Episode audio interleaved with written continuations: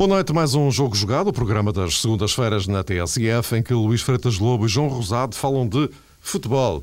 Nesta última edição da época, antes de irmos de férias, há vários temas obrigatórios. No Benfica está consumada a rescisão por acordo mútuo com o treinador Kike Flores, pelo que agora só se espera a formalização da entrada de Jorge Jesus. Benfica que até pode ir para eleições antecipadas, caso vingue o ponto de vista de Luís Filipe Vieira sobre esta matéria. No Sporting é que essa questão já está ultrapassada, depois da eleição de José Eduardo Betancourt, como se previa. Pelo meio de tudo isto, a seleção jogou na Albânia e ganhou com um triunfo arrancado a ferros, para usar a expressão de Carlos Queiroz. Continua na corrida para o Mundial, mas tendo o segundo lugar no grupo como horizonte, ou seja, a caminhada continua tão difícil como estava. E aproveitando já para um olhar sobre a próxima temporada, lembro que foram aprovadas punições aos clubes que não pagarem os ordenados durante a época, mas só lá para 2010-2011. Boa noite a ambos. Noite. Uh, começaríamos eh, talvez aqui pelo uh, Benfica, uh, à hora que este programa está aí para o ar. Ainda não há uma confirmação sobre a antecipação de eleições no Benfica, mas enfim, é um cenário que está na mesa. começaria por ti, João. Luís Filipe Vieira, forçar eleições antecipadas. Isto, nesta altura, é um pouco, um pouco fora de tempo ou é a tempo do ponto de vista de Vieira? Eu acho que ainda vai tempo, Mário. É, conforme já temos falado, é, esta medida, ou possível medida de Luís Filipe Vieira, naturalmente ele terá é, que ter o apoio quer do Presidente do Conselho Fiscal, quer do Presidente da Mesa da Assembleia Geral do Benfica, mas parece-me que é uma iniciativa que faz todo o sentido uh, sob várias uh, perspectivas. Em primeiro lugar, caso se concretize, conforme disseste, não temos ainda essa informação inteiramente ratificada, digamos assim, Luís Filipe Vieira toma uma medida em prol do Benfica. Julgo que isto é hum, necessário sublinhar e, e é justo uh, destacar. O Benfica está hum, a preparar a próxima temporada no meio de alguma turbulência, e é verdade que se antecipar as eleições eh, deixa margem de manobra Luís Filipe Vieira para os sócios do Benfica poderem escolher outro presidente ou outro modelo de gestão, eh, caso pretendam isso, como, como é evidente. Também me parece que, forçando as coisas para que o Benfica eh, entre já num período eleitoral, fica claro que Luís Filipe Vieira deseja continuar como presidente do Benfica. Por isso, ficam uh, os benfiquistas, concretamente os sócios uh, do Benfica, com essa dupla perspectiva. Conservar o Luís Filipe Vieira no, no poder, na presidência do Benfica, ou então optar por outro modelo. Seja como for, acontecendo isso antes de se iniciar a próxima temporada para o Benfica será sempre benéfico. Esse seria o, primeiro ponto que eu gostaria de deixar aqui devidamente eh, sublinhado, Mário. Depois, eh, noutra perspectiva, se calhar um pouco mais secundária, percebe-se também, e, neste caso eh, sou obrigado, digamos que, a recuperar um raciocínio de anteriores programas, percebe-se que o Luís Filipe Vieira fica mais à vontade, mais a coberto perante uma ou outra possibilidade de deslize desportivo no início da próxima temporada. Uh, escolhendo agora, os adeptos do Benfica uh, não têm ainda a certeza de que o próximo uh, treinador será tão mau ou com um rendimento desportivo tão baixo como foi este patenteado por Kika Flores. Nessa perspectiva, está mais salvaguardado o Luís Filipe Vieira. Essa medida de antecipar as eleições, creio que representa um grande conforto para o atual presidente do Benfica. Numa terceira ótica, e só mesmo para finalizar, também penso que, de alguma maneira, as eleições antecipadas do Benfica servem para. O termo não é o mais correto, mas não me ocorre outro, para encobrir toda esta um, forma deficiente como foi tratado o, o assunto Kike Flores, como foi negociada a sua rescisão e, sobretudo, como parece ter sido tratada a aquisição de Jorge Jesus. Porque o Benfica num primeiro momento, desmentiu a contratação de Jorge Jesus, isto é, desmentiu que estivesse interessado em despedir Kike Flores e, nesta altura, parece evidente que não quer continuar com um treinador estrangeiro, quer um treinador português e será, penso que Jorge Jesus, ainda o primeiro nome da lista de Luís Filipe Vieira. Luís, o que, é que, o que é que te parece este quadro? Eleições no horizonte, numa altura em que Kika Flores eh, sai e se espera a entrada de, de Jorge Jesus. Eu parece-me que, indo um pouco de encontro àquilo que o João estava, estava a referir, que pode ser analisado de duas formas. A primeira, do, do ponto de vista meramente esportivo, é evidente que quanto mais cedo for resolvida a questão da liderança hum, da presidência do Benfica, a sua direção, melhor para preparar a época, para, para a equipa ter a necessária tranquilidade e a necessária margem de manobra eh, para trabalhar. Portanto, por aí, quanto mais cedo resolver isto, melhor. E esta fase de defeso, não podendo ser antes, eh, é melhor. Há outra também, eh, que é uma questão não só de política desportiva, mas de política de estratégia eleitoral. E fazer as eleições nesta altura, num período digamos, pacífico do ponto de vista competitivo, em que não há jogos e que não há o perigo de, de um mau resultado uh, ditar uma eleição. E sabemos muitas vezes como estas eleições uh, são, muito, são tantas vezes decididas de uma forma emocional. Uh, basta pensar numa eleição depois da equipa perder em casa 3-0 é evidente que para a direção que está neste momento, naquele momento em exercício, é terrível por isso muitas vezes marcam as eleições, tentam marcar para o jogo teoricamente mais fácil a seguir a esse jogo. Ah, é evidente que fazer as eleições num início da época, e vamos supor que as primeiras três ou quatro jornadas correm mal ao Benfica, seria um risco tremendo. Ah, portanto, fazer agora, num período pacífico, num período de, de calmia, em que existe sempre a redobrada esperança de sempre o início da época será sempre um, este ano é que é, portanto, é, é a melhor altura, para além de até poder impedir que algum dos candidatos possíveis, pelo menos aquele mais crítico nos últimos tempos, nem se, nem se poder candidatar nesta, nesta, nesta altura, por ainda não ter os anos necessários de, de, de sócio. Portanto, da política e estratégia eleitoral é evidente que esta altura é a melhor para, para o Presidente do Benfica, de política desportiva também, e por isso, por, pelas duas razões, uma perfeitamente compreensível para, para quem analisa de fora, a outra, só quem a toma a decisão e que poderá eh, se rever nela ou não, eh, é eh, claramente de, de estratégia eleitoral. A, questão, uh, Liz e Mário, também pode ficar um pouco mais em aberto no caso de a lista concorrente, a chamada lista da oposição, sair vencedora desse possível ato eleitoral e, em consequência, não é, digamos que, uma associação obrigatória, mas vamos imaginar que a lista da oposição equaciona um nome diferente para orientar tecnicamente o Benfica. Do ponto de vista desportivo, da gestão desportiva, as coisas ficam ainda mais complicadas.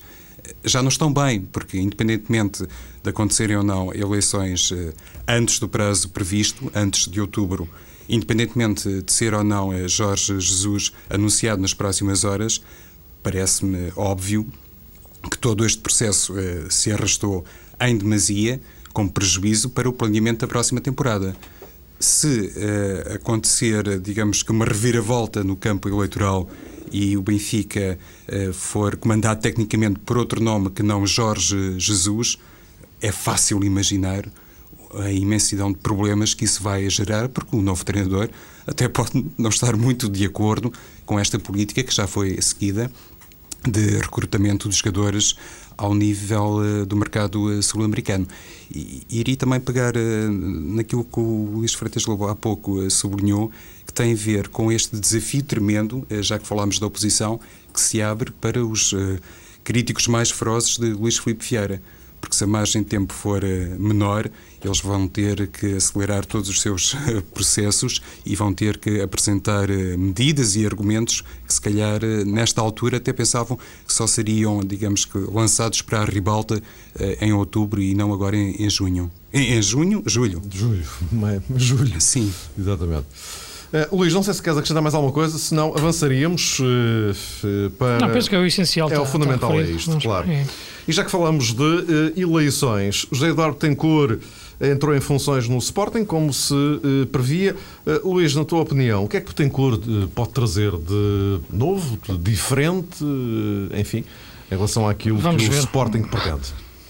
Neste momento é cedo para, para dizer alguma coisa.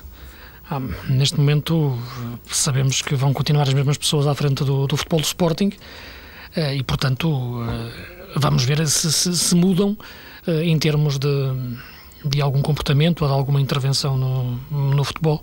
Portanto, neste momento é, é difícil dizer-te o que é que pode trazer de novo. Penso que um presidente hoje em dia uh, tem que ser, sobretudo, uma pessoa que entenda o futebol e as relações que cruzadas que hoje em dia o futebol provoca entre, entre a parte financeira e a parte desportiva, mas ser, sobretudo, um, um bom gestor de recursos humanos e entender a especificidade do que é o futebol. Uh, não é a mesma coisa que gerir uma empresa, não é a mesma coisa que estar na administração de um banco. Aqui está-se a lidar com uma coisa que é uma bola que, que, que, anda no meio de um relevado todas as semanas, bate no poste e entra, e as pessoas são competentes, bate no poste e vai para fora, e são um bando de incompetentes. Portanto, isto é uma coisa muito especial, uh, que não tem nada a ver com administrações de bancos, tem a ver com uh, uma questão aleatória e uma questão de saber ser um gestor de emoções e lidar depois com os jogadores de futebol de forma igual, sendo eles todos diferentes.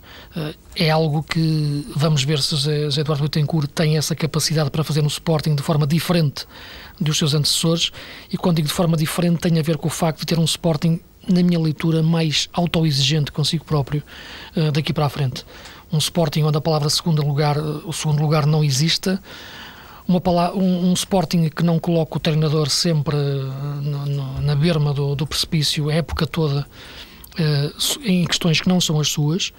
Uh, já se percebeu que Paulo Bento, para este Sporting e até para este presidente, é mais do que um simples treinador, é um símbolo. Uh, para o bem e para o mal, isto faz com que o Paulo esteja reforçado, mas também o, o expõe demasiado. Penso que aí será necessariamente, terá que ser necessariamente diferente este Sporting. Vamos ver se, se com este presidente isso acontece, porque penso que este ponto é fundamental para a equipa crescer e, sobretudo, para o Paulo Bento crescer como, como treinador. Julgo que a grande vantagem de José Eduardo Tencourt é, é precisamente essa, é de facto um treinador, uh, perdão, um presidente, ele já disse que não quer imiscuir-se de forma alguma em entrevista à TSF nos assuntos uh, propriamente futebolísticos, mas parece-me que é um presidente mais uh, capaz de falar o chamado futebolês. E isso representa, de facto, uma vantagem enorme para o Sporting Clube Portugal e, naturalmente, para os sportinguistas, porque, conforme o Luís disse, o objetivo, o segundo lugar, não é enquadrado assim, não serve para o Sporting. Tencourt já foi campeão noutras funções, não tinha, digamos, o lugar cimeiro na hierarquia, mas já estava muito ligado, como todos sabemos, ao departamento de futebol. E é esta linguagem simultaneamente mais ambiciosa e, na minha perspectiva, também muito mais arejada, eh, de que eu gosto em José Eduardo Betancourt, que fala com grande simplicidade, mas também com grande profundidade a propósito de todas eh, as questões. Do, no plano uh, desportivo, e isto naturalmente que entronca na, na filosofia uh, de gestão, até do ponto de vista orçamental, o Sporting, para ser uma equipa mais ambiciosa, mais capaz para dar corpo a um único objetivo que se chama primeiro lugar, uh, tem que resolver algumas uh, questões que se calhar não são exclusivas do Sporting, mas neste caso se aplicam, penso eu, com outra dimensão. Ou seja, antes de comprar tem que vender e tem simultaneamente que procurar, através de algumas vendas, se calhar eliminar pela raiz alguns problemas de natureza disciplinar. É obrigatório uh, focar aqui neste contexto nomes como os de Miguel Veloso, o próprio Yannick de Jaló. Enfim, acho que João Moutinho acaba por ser aqui uma situação uh, ímpar que não tem grande paralelo. Mas esta questão que tem a ver com o Sporting, em primeiro lugar, vendedor e depois uh, comprador, pode digamos que, desvendar e, e, encontrar o perfil da equipa de Paulo Bento na próxima temporada um Sporting mais capaz, mais experiente e simultaneamente mais forte do ponto de vista uh, desportivo. Mas a questão uh, financeira e, e, esta que tem a ver com a ambição pessoal do Presidente, que naturalmente é transversal e depois transmite, uh, digamos, a todos os lugares de hierarquia, é muito importante, porque, por exemplo, se olharmos para o Benfica e para aquilo que foi durante muito tempo noticiado como uma justificação para este demorado processo em torno da rescisão de Kika Flores, quando foi dito que 3 milhões e meio de euros seriam realmente um, um encargo muito grande para as finanças do Benfica, iriam representar um grande prejuízo. Eu não consigo ler as coisas bem dentro desta perspectiva, porque acho que se o Benfica para o ano ficar em terceiro lugar novamente, isso também resulta num grande prejuízo, provavelmente muito superior a 3 milhões e meio de euros ou de 4 milhões. E é esta perspectiva esta capacidade para dizer que a equipa só tem um único objetivo, que é ser primeiro classificada, que serve muito bem não apenas ao Sporting, mas naturalmente também ao Benfica, porque o caso do Futebol do Porto há muitos anos que é assim e, e é completamente diferente. Posto isto, isso não tem mais nada a acrescentar em relação a esta matéria. Eh, propunha-vos então um, uma espreitadela eh, à seleção nacional, eh, que lá foi a Albânia, eh, lá ganhou, com as dificuldades que todos nós eh, conhecemos.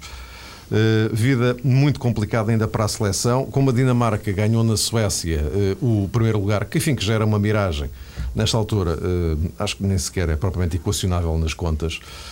portanto, Luís, para um segundo lugar, para se tentar depois a cartada do, do play-off, para dar acesso ao, ao Mundial.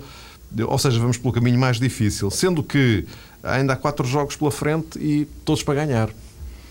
E agora? Sim, neste momento, é, neste momento não existe. As contas são simples. Portugal tem que ganhar os jogos todos, ou pelo menos os jogos com a Hungria. Eh, penso que a derrota da Suécia coloca a Suécia numa situação muito difícil. Os dois jogos com a Hungria, eh, penso que podem ser os, os jogos de, decisivos, quase de, de eliminação direta, quase. Ah, eu diria que a seleção conseguiu ganhar na Albânia de uma forma uh, que, que, reflete os males de, de que vem sofrendo. Uh, a precipitação e a ansiedade que, que, se sentiu na equipa durante a maior parte do jogo uh, foi, foi sufocando foi durante à medida que o tempo passava. Fez o golo, sofreu logo a seguir, portanto não teve hipótese sequer de, de tranquilizar-se um pouco a vantagem. Revelou algumas dificuldades em termos de, de, de mecanização, em termos de interligação de, de setores e a nível do, do ataque. Uh, custou ver, frente a uma defesa albanesa tão compacta, tão fechada, não fazermos uso dos nossos extremos, uh, Simão e Nani, e até o próprio Ronaldo, que jogou muito uma zona central. Para ultrapassar defesas fechadas, nada melhor do que ter bons extremos. Uh, bons homens a jogar pelos flancos, e aliás as melhores jogadas de Portugal foram feitas até por uh, desequilíbrio, foram feitas por, uh, por Bozingua. Só que um lateral, uh, quando sobe uma, duas, três, quatro, sete, oito vezes, deixa de surpreender.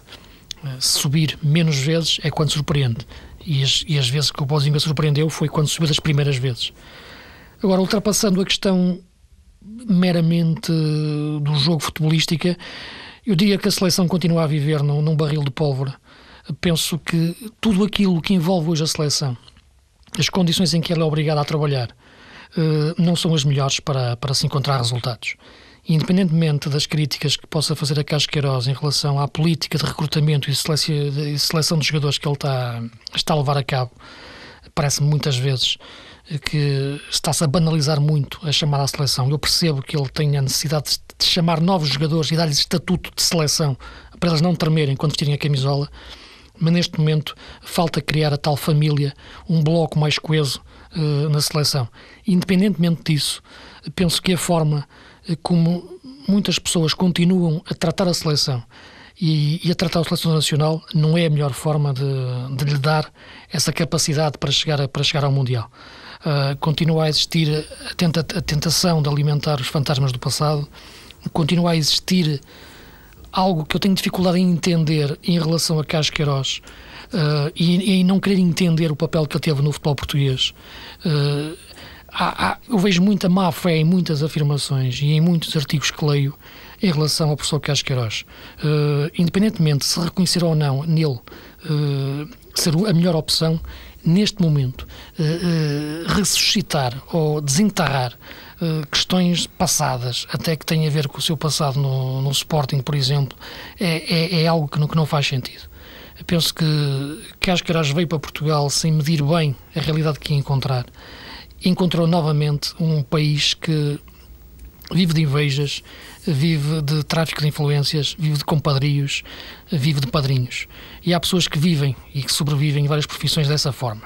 Uh, não é realmente uh, o melhor para, para, para enquadrar qualquer tipo de atividade, qualquer tipo de profissão. Penso que tudo isto tem sufocado um pouco o trabalho do professor Carlos Queiroz, independentemente das críticas que lhe faço em, em muitos momentos.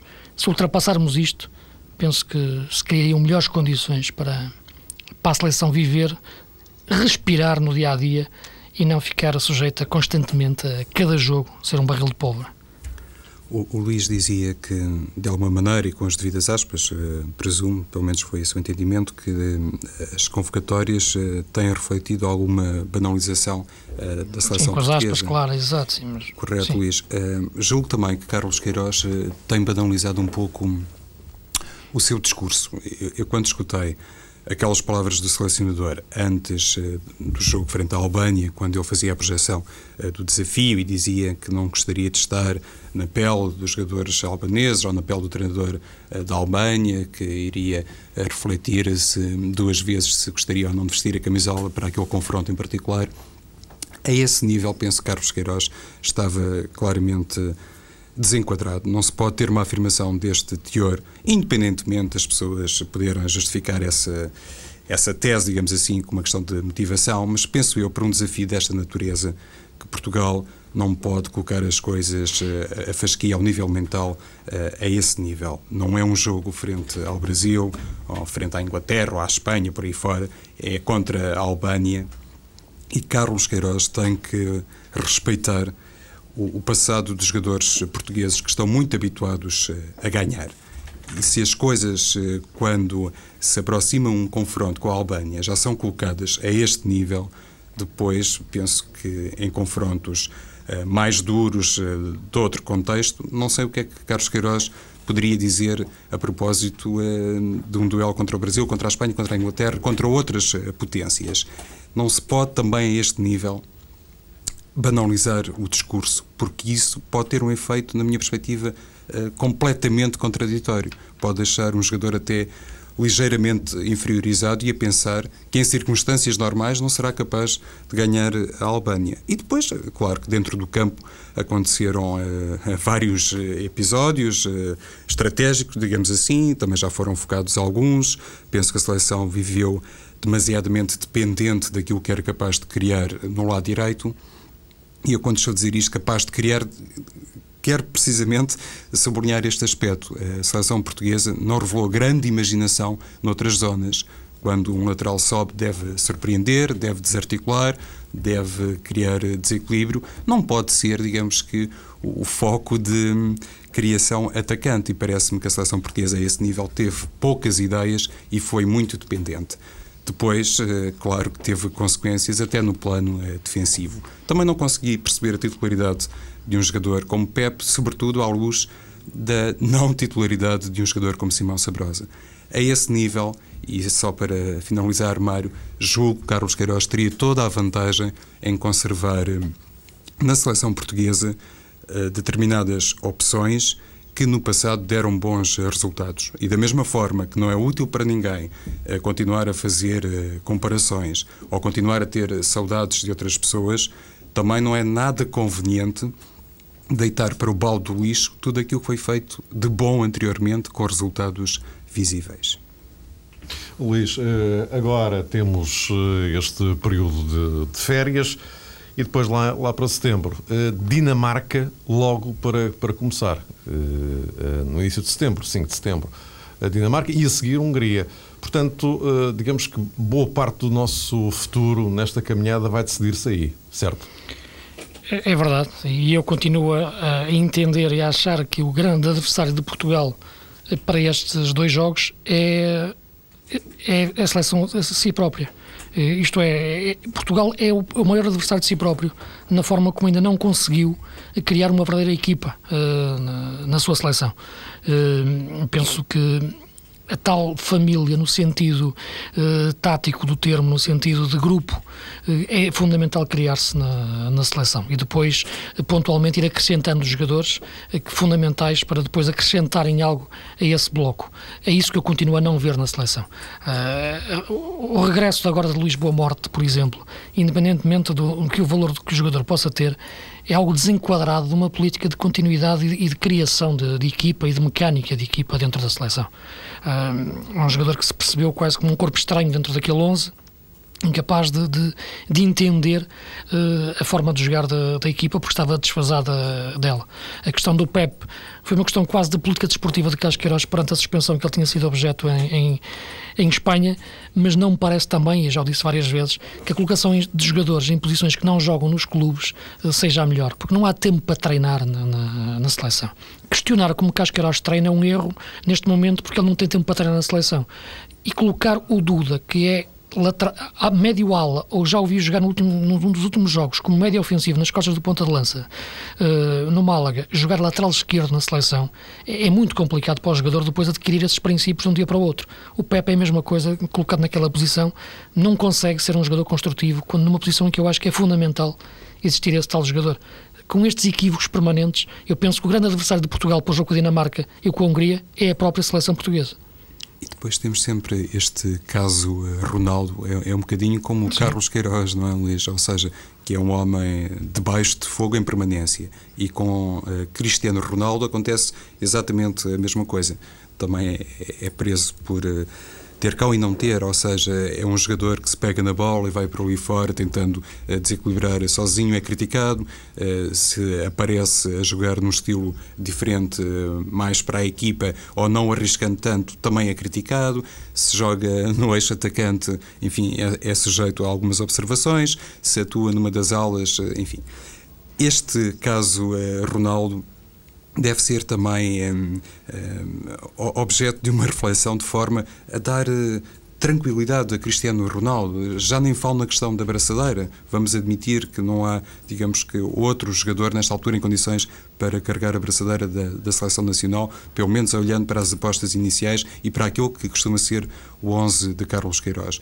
Mas é importante também que Ronaldo fique mais uh, tranquilo e quando joga na seleção nacional seja também, eh, digamos que, perdoada a Ronaldo uma ou outra desatenção, um ou outro deslize, porque o comportamento dele pela equipa de Portugal não tem sido assim tão mau, longe disso. O número de golos que tem marcado, a forma como ele continua a ser lá estão outra vez as aspas, perseguido pelos jogadores contrários, ainda agora se percebeu isso no jogo eh, em Tirana, que Ronaldo era constantemente vítima de entradas, enfim, fora do limite, na minha perspectiva. Por isso, aquilo que de bom tem a seleção nacional e aquilo que tem de muito bom e de muito bom, de excepcional, chama-se Cristiano Ronaldo, não tem outro nome na seleção portuguesa, também tem que ser protegido e deve uh, merecer por parte dos responsáveis da Federação, se calhar, uma abordagem diferente, mais cuidadosa, para termos o, o melhor jogador do mundo também sempre em condições de fazer um futebol a esse nível pela seleção portuguesa. Vamos para a ponta final do nosso jogo jogado de hoje. A próxima temporada aliás, não vai demorar muito para começar, porque vendo bem as coisas. É claro que o campeonato só começa em meados de, de, de agosto. Mas temos uma supertaça cedo e temos inclusivamente já uh, uma equipa, o Passos de Ferreira, a jogar pré-eliminatórias da Liga Europa em meados de julho. Portanto, já não falta assim tanto para, para isso. Mas agora, em relação ao, ao campeonato concretamente, uh, Luís, os clubes aprovaram as tais punições eh, com pontos para aqueles que não uh, pagarem os salários a tempo, isto durante a, competição. Simplesmente uh, não é para já, isto fica para não a próxima, mas a outra época, lá para 2010, 2011. Ou seja, habilitando-nos a ter uma próxima temporada a este nível, o dos salários em atraso, mais ou menos parecida com esta, não? Sim, penso que tudo indica nesse sentido que o esqueleto que é o futebol português vai continuar a caminhar alegremente. As principais vítimas são, como é evidente, os jogadores e, e os clubes, uh, a médio, ao curto prazo até, como se vê em alguns, já a ter uma existência quase vegetativa ou pelo menos artificial. Uh, esta medida, como é evidente, é uma medida completamente avulsa, uh, penso descontextualizada, apenas visava tentar colocar algum, algum fumo em torno de uma realidade tenebrosa e, o grande problema é que nem é a questão ser na próxima época ou na época a seguir. A questão é que a própria medida é, é surrealista, não faz sentido. Como é que alguém pode aprovar que a penalização seja após três meses tornados em atraso e depois ainda se dando mais 30 dias para se regularizar a situação? Isto é, em condições, portanto, normais, considera-se que agora é legal e perfeitamente normal, não há problema nenhum, em estar três meses sem pagar a um profissional. Ou até quatro, que são mais, três, mais, mais 30 dias. Eu pergunto em, em, em que outra atividade, na nossa, por exemplo, é possível alguém contratar alguém e dizer assim, ok, durante três meses possivelmente nem te pagamos, depois mais 30 dias talvez a vez a gente se consegue e no fim, no limite, a gente arranja aquilo qualquer solução. Portanto, isto é completamente absurdo e, e, e não consigo entender a lógica de alguma cabeça que, que, imagina uma coisa destas. Eu tenho alguma, até tenho algum receio em estar a dizer isto, mas não consigo entender, sinceramente, como é que o futebol português pode sobreviver, ter condições para existir com medidas uh, deste género. Quando se tenta-se logo atacar um problema dizendo que se pode ficar quatro meses sem pagar a um, um profissional. Porventura, podemos uh, fazer um, um, esforço e tentar uh, encontrar uma ou outra justificação, mas é como disse o Luís, do ponto de vista académico, não, parece assim nenhuma tese fácil de, de explicar ou com fundamento. Mas, se calhar, olhando para o passado do futebol português e percebendo que, no fundo, quase toda a gente, ou mesmo toda a gente, tem telhados de vidro, tem salários em atraso, se calhar os dirigentes dos clubes, mesmo os principais clubes do futebol português, não têm muita vontade em alterar eh, de um momento ah, para o outro as coisas. Sem, sem dúvida, João, sem dúvida. A, a, questão, Luís, é que eu estou a dizer isto de um momento para o outro, mas eles já tiveram muito tempo para mudar claro. as coisas de forma gradual e, e se prepararem até a nível financeiro. Tem a vida toda. Pois, com outra modéstia e com outra humildade também, que isso faz muita falta quando se equaciona um determinado tipo uh, de receitas e também uh, de gastos. Por outro lado, também considero, e isto já foi dito algumas vezes, mas penso que tem cabimento em voltar a ser sublinhado, que os jogadores a este nível continuam a ter alguma responsabilidade.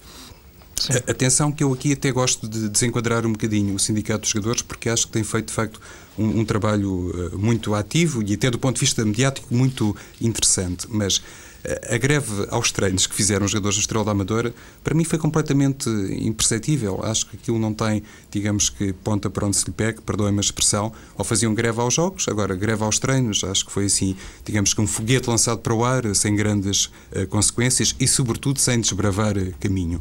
Uh, claro que depois acontece, e o Estrela da Amadora acaba por ser um exemplo muito paradigmático que há muitos clubes, mesmo na Primeira Liga, que têm jogadores emprestados e isso acaba também por um, subverter a lógica das coisas, porque alguns têm os salários uh, sempre em atraso e há outros que têm, digamos assim, um ou outro salário no decorrer da temporada. Desde dizer que acrescentar alguma coisa? Eu parece-me Só para concluirmos, é... então, estamos na ponta final. A questão do Estrela da Amadora, eu penso que os jogadores tentaram fazer alguma pressão sobre a, sobre, sobre a direção. Uh, a greve aos jogos não, não iria adiantar muito. A extinção do clube, muito menos, para, para os jogadores conseguirem receber o, os seus ordenados.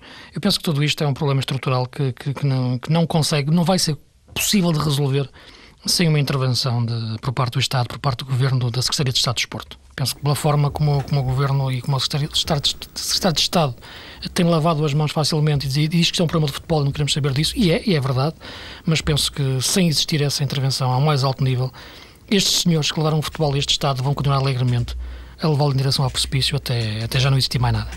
E depois a questão da, da, verdade desportiva fica sempre adulterada, porque independentemente desse comportamento que eu há pouco critiquei dos jogadores da Estrela da Amadora quando fizeram greve aos treinos, a verdade é que dentro das quatro linhas conseguiram ficar eh, na primeira divisão e com muito mérito. Se de repente... E perderam três pontos agora há pouco tempo. Né? Exato. Portanto, visto como foi uma medida inócua. Precisamente, Luís, aí está. Uhum. E, e, então, eh, se tem essa performance desportiva é? e depois deixem na secretaria, realmente a culpa maior claro. não lhes pode pertencer. E pronto, meus caros, eh, estamos mesmo eh, no, no limite. Eh, voltamos a encontrar-nos lá mais para agosto, quando as coisas recomeçarem no, no futebol português. Luís Freitas Lobo, João Rosado, muito obrigado por esta um temporada. Foi exato, um prazer também. O jogo jogado, então, agora vai de férias, regressará com o início do uh, campeonato. Lembro que, ainda antes disso, e já que o referi, no que respeita a pontapé na bola, do ponto de vista oficial, entendamos, as coisas vão começar com as pré-eliminatórias da Liga Europa e da Liga dos Campeões. Teremos uma supertaça a 8 de agosto, então depois o arranque do uh, campeonato. Na próxima temporada, tudo a começar um bocadinho mais cedo. Isto por causa do Mundial de 2010, onde espera-se Portugal esteja presente. Mas não vai ser tarefa fácil, como de resto o Luís Freitas Lobo e o João Rosado já aqui o uh, sublinharam. Então, uh, voltamos a encontrar-nos lá mais por meio do, do verão. Um abraço para, para ambos também. Boas férias para todos. Tá, um abraço para todos.